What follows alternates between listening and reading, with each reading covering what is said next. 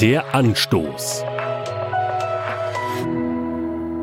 In der Physik gibt es ein Kausalgesetz, das besagt, es gibt keine Wirkung ohne Ursache. Oder anders gesagt, es gilt das Prinzip von Ursache und Wirkung.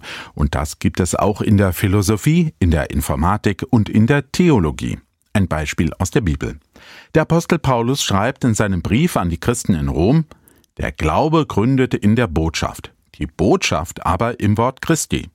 Die Wirkung in dieser Kausalkette ist der Glaube. Menschen kommen zum Glauben an Jesus Christus. Was ist die Ursache dieses Glaubens? Die Menschen haben von Jesus durch andere Menschen gehört, die ihnen die Botschaft von Jesus weitergegeben haben. Und was ist der Kern dieser Botschaft? Jesus Christus ist der Sohn Gottes. Er ist für die Sünden aller Menschen gestorben und ist am dritten Tag von den Toten auferstanden.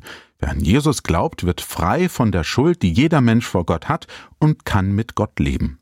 Wie kommen Menschen aber dazu, das zu behaupten? Hier geht die Kausalkette noch weiter. Die Botschaft, die weitergegeben wird, hat auch wieder eine Ursache. Es ist das, was Jesus Christus selbst erzählt hat.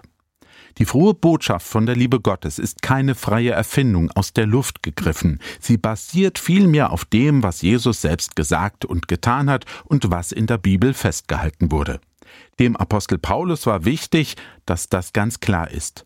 Glaube entsteht nicht einfach so, sondern hat einen konkreten Grund, eine Ursache, die ich ergründen und erforschen kann und auf die ich mich verlassen kann. Und jeder Mensch, der von Jesus erzählt, muss sich an diesen Grund des Glaubens halten.